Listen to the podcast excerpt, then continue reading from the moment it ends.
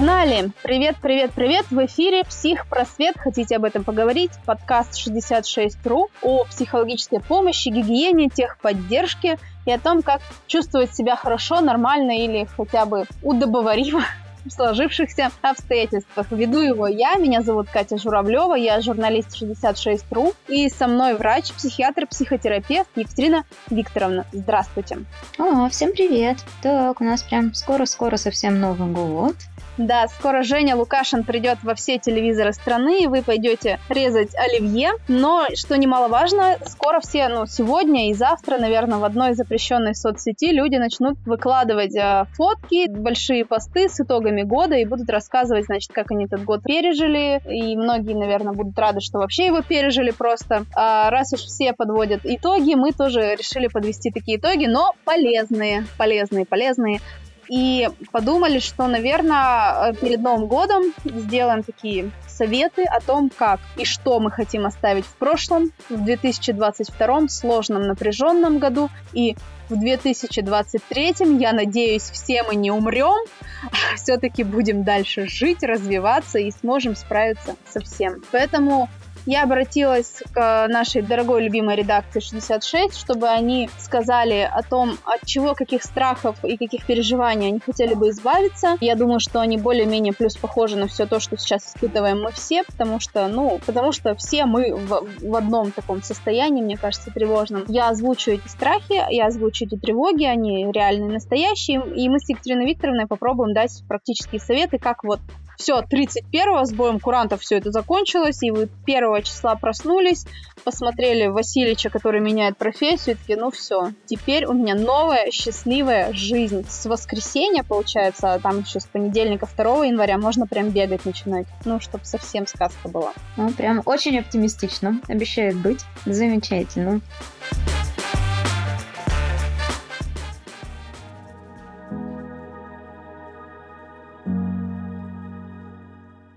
Ну вот первый вопрос уже сразу не оптимистичный, я прям вот зачитываю.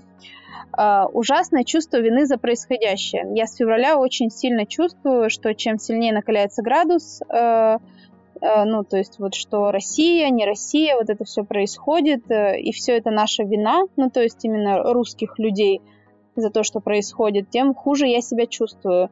Натурально случаются истерики, я ушла из всех соцсетей, чтобы не читать в огромных количествах, но все равно это не помогает и все равно догоняет. То есть мы, я так понимаю, что говорим вот про это чувство вины коллективное, которое ужасно всех прибило. Меня тоже прибило, и я думаю, всех прибило, и многие там дни рождения не праздновали, я знаю, в этом году.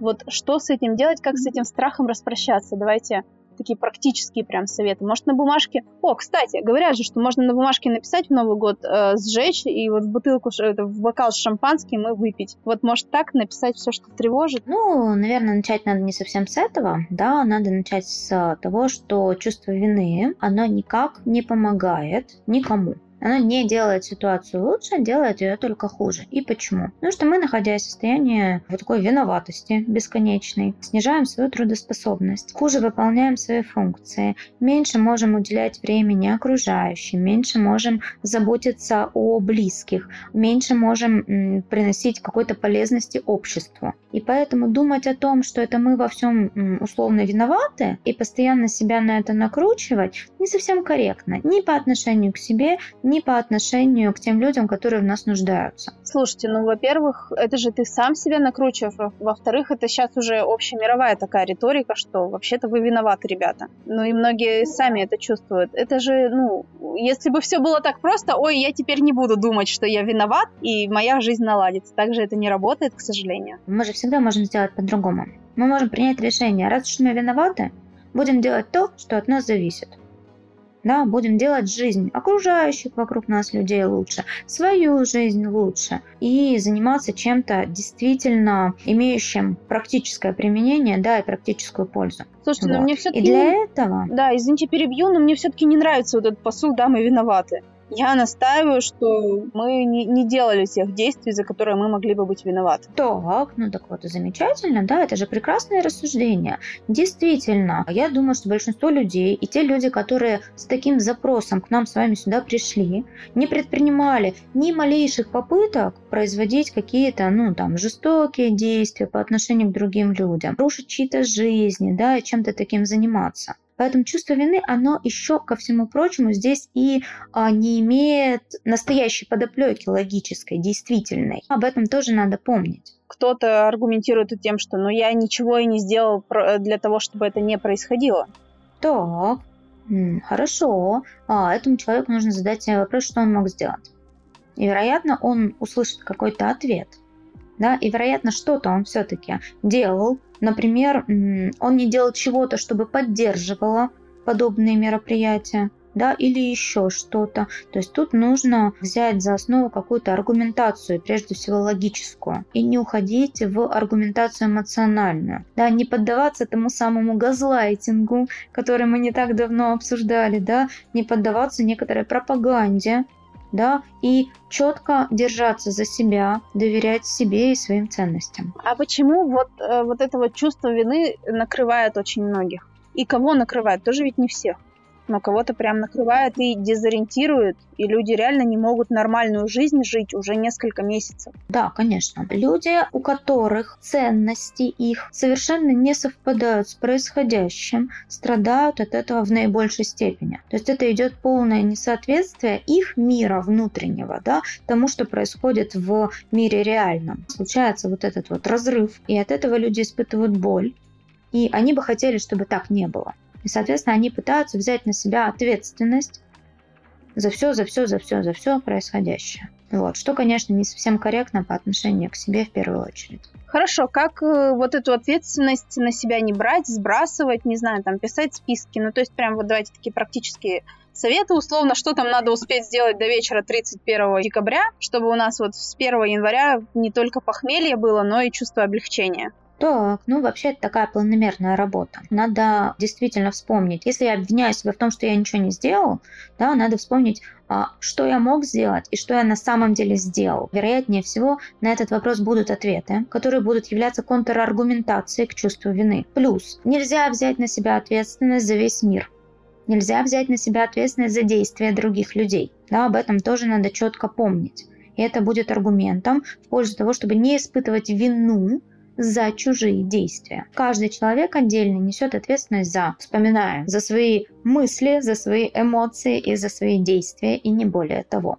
Еще что, не знаю, там список добрых дел, которые там, не знаю, сделаем да. с 1 января или что? Замечательно. Мы пишем список того, чего мы уже сделали, да, чего мы сделали хорошего. И то, что мы бы хотели сделать хорошего, чтобы как раз-таки быть эффективными на своем месте да, выполнять свой функционал наиболее качественным образом, да, помогать близким, да, выполнять профессиональную деятельность и все остальное. А, хорошо, а как быть с чувством вины, допустим, даже что Новый год люди не хотят праздновать и говорят, какой Новый год, когда вот такая ситуация? Скажем так, от того, что кто-то не отпразднует Новый год, ситуация никак не изменится. Но при этом, если отпраздновать Новый год, провести его тепло, в доверительной, в какой-то приятной атмосфере, да, поддержать людей, это поднимет общий фон настроения.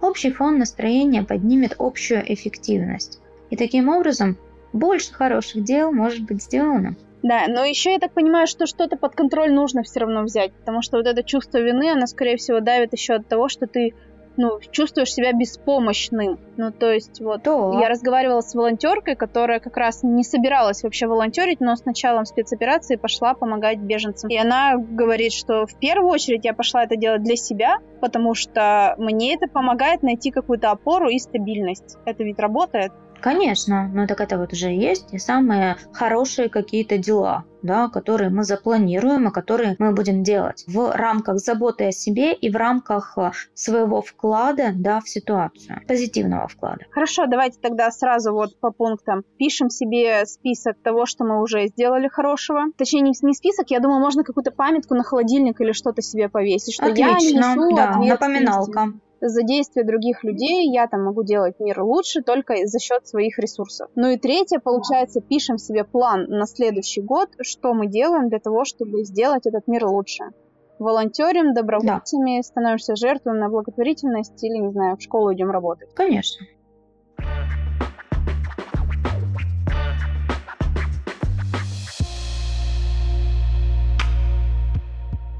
Второй тогда вопрос тоже не очень оптимистичный, к сожалению. Человек говорит, полное бессилие не в глобальном смысле, что не могу изменить власть и так далее, и остановить там вот спецоперацию, а в личном. Такое ощущение, что я вообще не управляю своей жизнью. Даже в корону такого не было. Так получилось, что у меня очень сильно все санкции, ограничения, запреты и прочие проблемы очень сильно повлияли на мою личную жизнь. И вообще я не могу сделать как-то управлять даже своими отношениями, потому что запрет на визы, я так понимаю, что отношения на расстоянии у человека. И это тоже повод для ежедневных истерик, так жить нельзя. Ну, то есть, как бы человек измотан. Потеря контроля, это же тоже важный момент такой. Что с этим делать? Ну, во-первых, полной потери контроля, к счастью, для нас, для всех не бывает. В любом случае, есть в нашей жизни вещи, которые подвластны нашему контролю и на которые в этой ситуации и следует обратить внимание.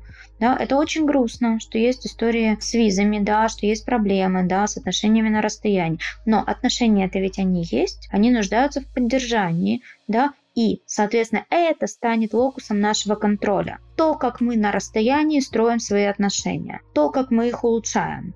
Ну, а если это невозможно, что делать? Невозможно. Э, это ведь а, по каким-то причинам невозможно. Например, ну, давайте тупо финансовые возьмем. Вот сейчас цены на билеты такие, что ты даже при всей любви э, ко второй половинке, возможно, не имеешь финансовой, ну, как бы какой-то возможности поехать туда столько, сколько ты хотел, и вообще твоя жизнь может превратиться в какие-то вот эти не хочется говорить крысиные бега, но вот это вот зарабатывательство только для того, чтобы вот поехать. Это же тоже дополнительный стресс. Это дополнительный стресс. Смотрите, я же как раз про то, если возможности такой нет. Но возможность общаться с этим человеком, вместе смотреть фильмы, вместе играть в игры, разговаривать по душам, да, проводить как-то вечера по видеосвязи. Это-то ведь все в зоне нашего контроля. Слушайте, ну все люди взрослые. это улучшать. Все люди взрослые, mm. а сексом что делать? Ну что ж, раз все взрослые люди, значит, все люди прекрасно понимают, что, скажем так, форматы сексуальных отношений по видеосвязи тоже возможны. Это разнообразит вашу жизнь.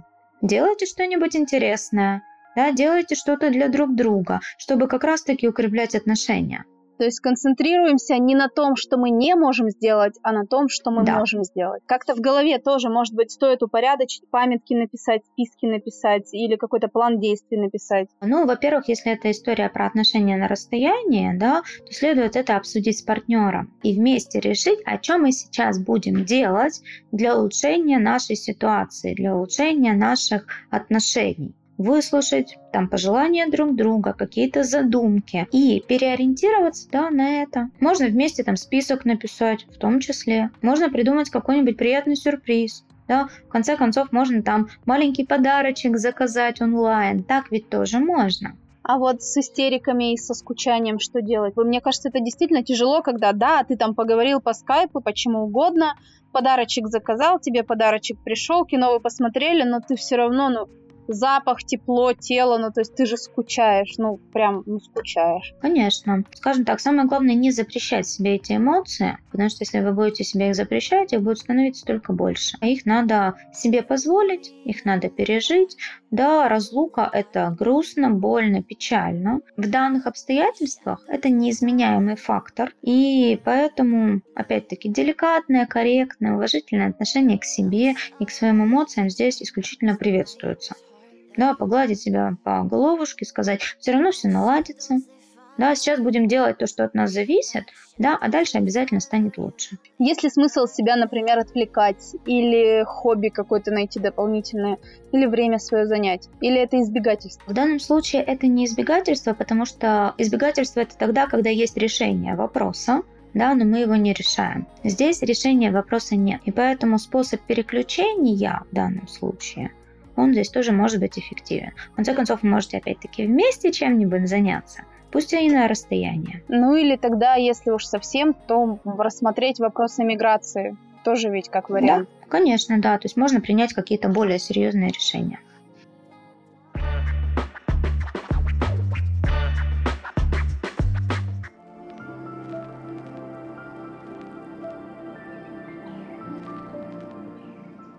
Хорошо, третий момент. Поехали. Ощущение, что это никогда не кончится. Будущего нет, перспектив нет, и в глобальном смысле, и у страны ничего не будет, и в личном смысле ничего не будет. Я умру в одиночестве в крошечной квартирке, и кот съест мое лицо. И я не могу на это никак повлиять и только ждать. Так, это у нас опять история про беспомощность, правда ведь? Это история про беспомощность и про некоторый негативный фильтр, с одной стороны, да, и с другой стороны, это история про ошибку предсказателя. Да, это такая логическая ловушка, когда мы думаем, что мы знаем, что с нами будет, а мы не можем этого знать. Ничего будет с нами, ничего будет со страной. И действительно, внешние обстоятельства крайне изменчивы, они крайне тревожны, и с этим мы ничего не можем сделать. Но мы-то ведь можем оставаться в стабильном положении. Да, мы можем стабильно двигаться к нашим целям. Это вот у вас там в идеальном мире, знаете ли, все психологически здоровые, хорошие и так далее, и все мы такие, ну все, классно, живем, пляшем. Я тоже не могу, мне да. тоже плохо, я тоже плачу плакать и плохо – это одна история. Целенаправленное движение по заданному вектору несмотря на то, что мне когда-то плохо и когда-то я плачу, это другая история. Да, и это как раз уровень, опять-таки, нашего контроля. Вот что мы запланировали, то, что от нас зависит, то мы и можем делать. Если мы это делаем, мы планомерно улучшаем свое качество жизни, улучшаем свои отношения, улучшаем свои перспективы. Слушайте, ну вот мне кажется, как сказать-то, на все действия нужен ресурс. Ну то есть вот я этого человека хорошо понимаю, потому что ну, ну на то, чтобы даже действовать и сказать, так, все, собрались, будет все нормально, у тебя тоже должен быть внутренний ресурс а ты тревожился, да почти год ты тревожился каждый день, у тебя все было, ну, довольно тяжело и непросто и так далее, и ты такой, да блин, да все, гори оно огнем, и реально уже коту готов подставить щеку, просто чтобы вот такое тоже ведь может быть, что это выгорание, может быть, это депрессия, может быть, это какие-то вот уже звоночки, например. Если это звоночки, и если посещают мысли, что готов лицо коту подставить, чтобы он его покушал, надо обратиться к специалисту если совсем негативный фильтр да, работает, если не видится совсем ничего хорошего, и это на постоянной основе длительно происходит, это повод обратиться к специалисту. Хорошо, а без специалиста что? Вот я, давайте напомним там, я просто помню, мы что-то похожее обсуждали.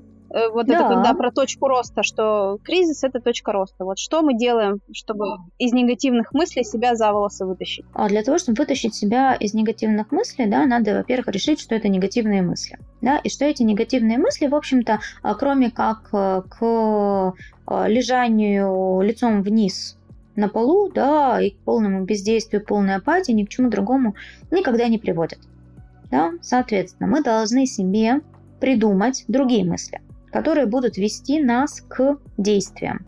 Да, по большому счету, здесь хороший формат планирования. Да? А что я могу сейчас со своей жизнью такое поделать, чтобы ее улучшить? И мы смотрим, на что у нас из этого хватит сил. А на что-нибудь из этого у нас обязательно хватит сил. А как только мы увидим, что это чуть-чуть улучшило нашу жизнь, сил станет еще чуть-чуть побольше. Да, соответственно, сможем сделать еще что-нибудь. И так постепенно, шаг за шагом, да, можно попытаться самому себе помочь. Ну, то есть я правильно понимаю, список желаний, список хотелок и список того, как эти хотелки будем реализовывать. Да, то есть это планирование, это этапы достижения поставленных целей. Можно даже, кстати, вот на весь будущий год, наверное, расчертить. Хотя, блин, горизонт планирования, мне кажется, сейчас, дай бог до Нового года, чтобы все хорошо было у нас, а потом уже непонятно как. Вот тоже как с планированием быть в таком случае? А, ну, мы же можем планировать разные вещи. Например, можем планировать улучшить свои отношения там с родителями, допустим. Это же тоже может быть планом. Это же тоже сделает нашу жизнь лучше.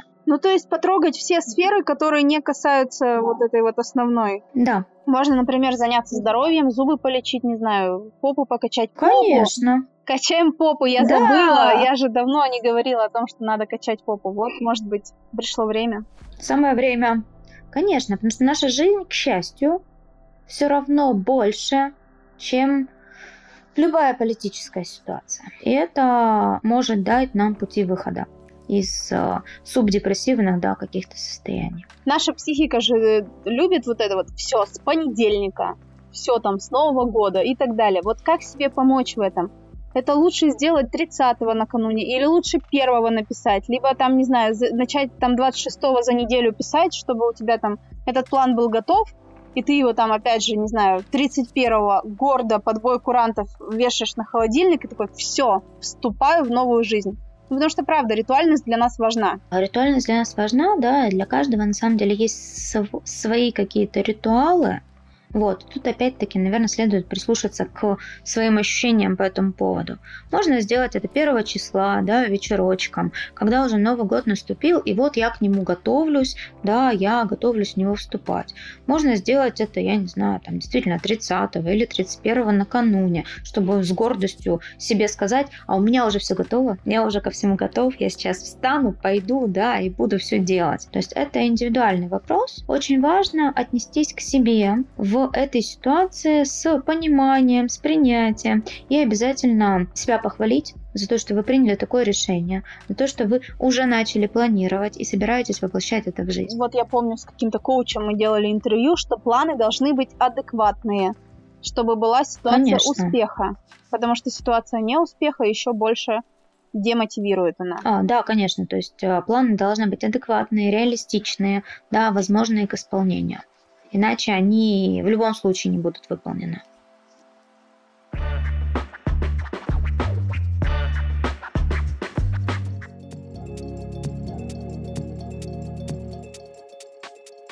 Следующий вопрос. Страх сильно заболеть. Не потому, что это плохо и умру, а потому, что это будет еще дополнительная нагрузка на близких, я потеряю работу, не смогу себя обеспечить и так далее.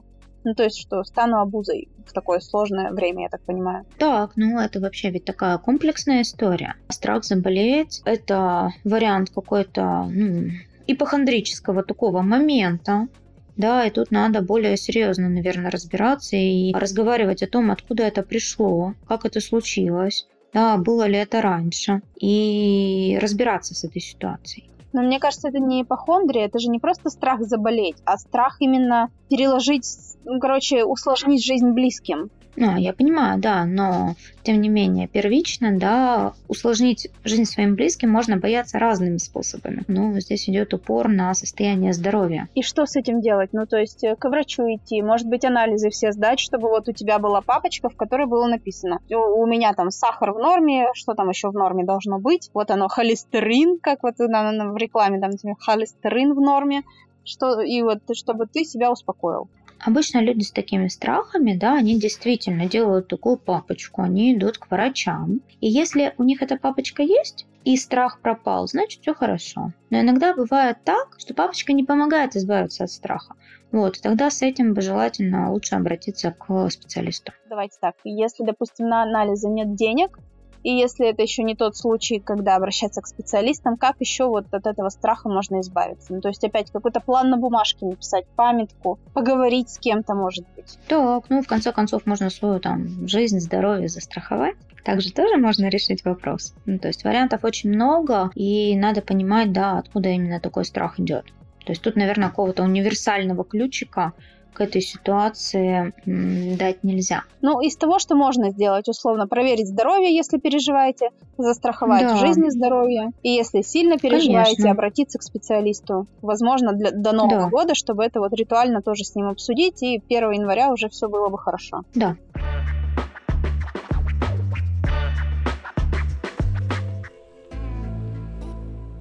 Страх забеременеть. Лет 20 такого не было, потому что, во-первых, ни одному ребенку сейчас не пожелаю родиться в такое время. И вот тоже страх у человека. Во-вторых, потому что перестану зарабатывать. Ну, из-за декрета, очевидно. Угу. К счастью, да, для нас, для всех, современная медицина имеет замечательные абсолютно методы контрацепции. И, наверное, в этой ситуации надо пойти проконсультироваться с доктором, гинекологом, да, чтобы назначили или посоветовали, да, какие-то средства для того, чтобы предотвратить нежелательную беременность. То есть это прям требует просто консультации с, со специалистом. Ну а вообще это вот оправданный же страх, потому что я, кстати, ни от одной женщины это слышала, что, блин, как сейчас рожать. Ну то есть прямо это многих волнует, что в такое нестабильное время очень страшно.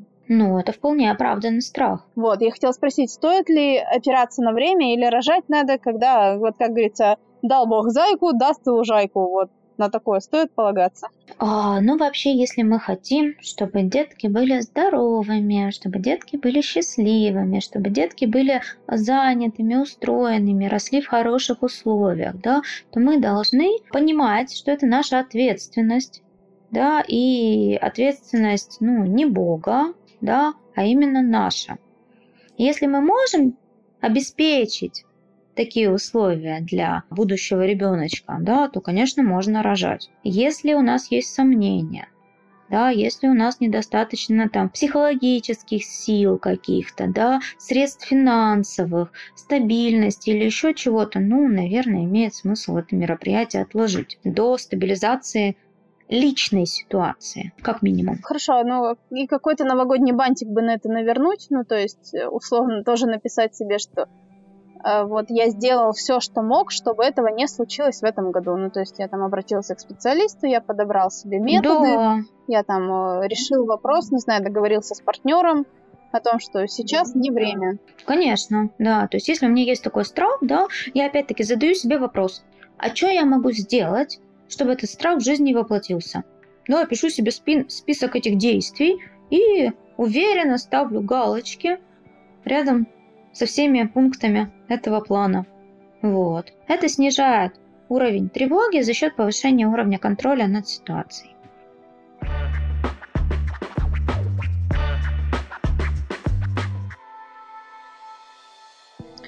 Следующий. Э, страх, что придется убегать, уезжать и прятаться. Вот это, кстати, мне кажется, тоже очень актуальная история, что с этим делать. Ну, то есть это же не напишешь на холодильник, да, не парься, в случае чего там спрячешься.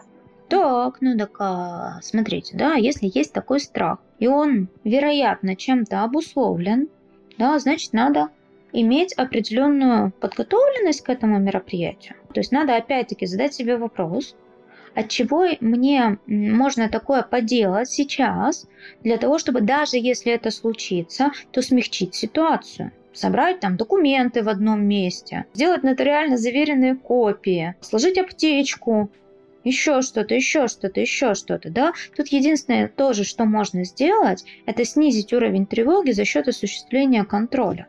Ну, то есть, условно, такой тревожный чемоданчик себе собрать, и понимать, э, ну, продумать какой-то маршрут, наверное, если уж совсем прижмет, чтобы как выбираться там из страны, куда, где получать визу, или куда уезжать без визы там, и чтобы была какая-то сумма на билеты, например. Да, то есть это а, Финансовая подушка безопасности – это а, информационное какое-то подкрепление всех своих а, возможных вариантов. То есть это прям планирование по большому счету. Слушайте, но все у нас, конечно, упирается в планирование и в осознанность. Конечно.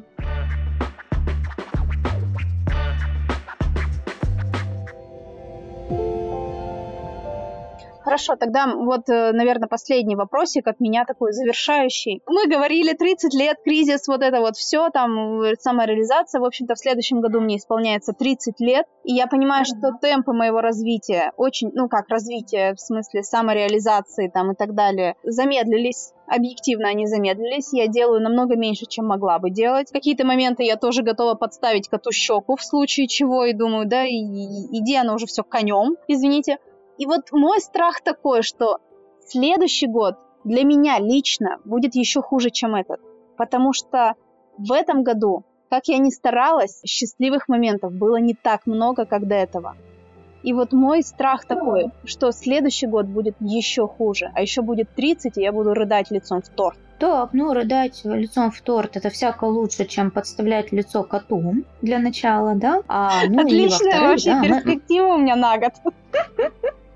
Просто прекрасно. Ну так и смотрите, мы вообще-то ведь на ваш вопрос уже тоже ответили. Был уже там запрос про некоторую бесперспективность, про беспомощность перед будущим.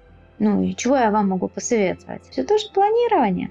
Да, чего бы вам хотелось сделать, чтобы улучшить свою жизнь? Наверное, не, неправильно я задала вопрос. Мой страх, что у меня не будет сил, возможностей, меня накроет окончательно депрессия, апатия, чтобы все это сделать нормально. Вот так я, наверное, скажу. Так, ну так смотрите, это же опять-таки ошибка предсказателя, это ошибочное прогнозирование, вы не можете об этом ничего знать. Но я же могу отследить тенденцию, того, что вот, например, к концу декабря я в целом, у меня опять КПД там ну, ну, нулевой буквально, просто улиточный.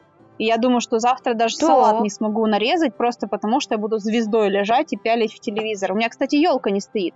Первый раз за 29 лет в моей жизни не стоит елка. Ну, так значит, ее надо поставить. Это же так и работает. Да, то есть смотрите, сейчас вы полежите сколько-то звездой, да, вы отдохнете с новыми силами, примете за улучшение своей жизни, да, и повышение ее качества. Ну и ко всему прочему, да, сам по себе запрос ваш, да, он ведь про что? Он звучит как самосбывающееся проклятие, и это не очень хорошо.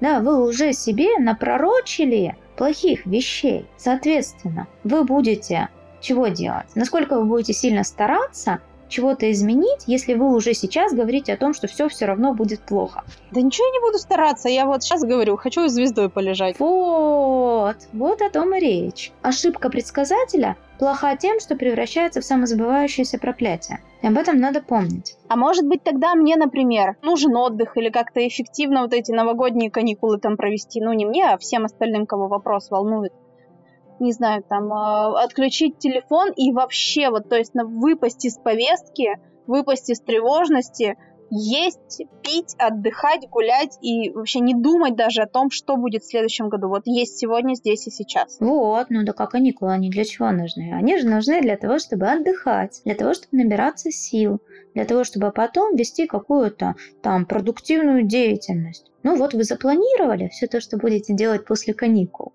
Да? А потом нужно запланировать еще и отдых для того, чтобы на это появились силы. И это будет самым правильным подходом.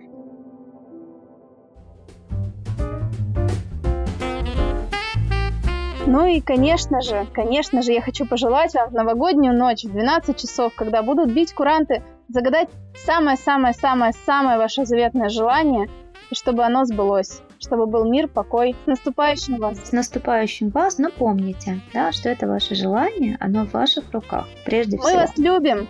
С Новым годом! С Новым годом!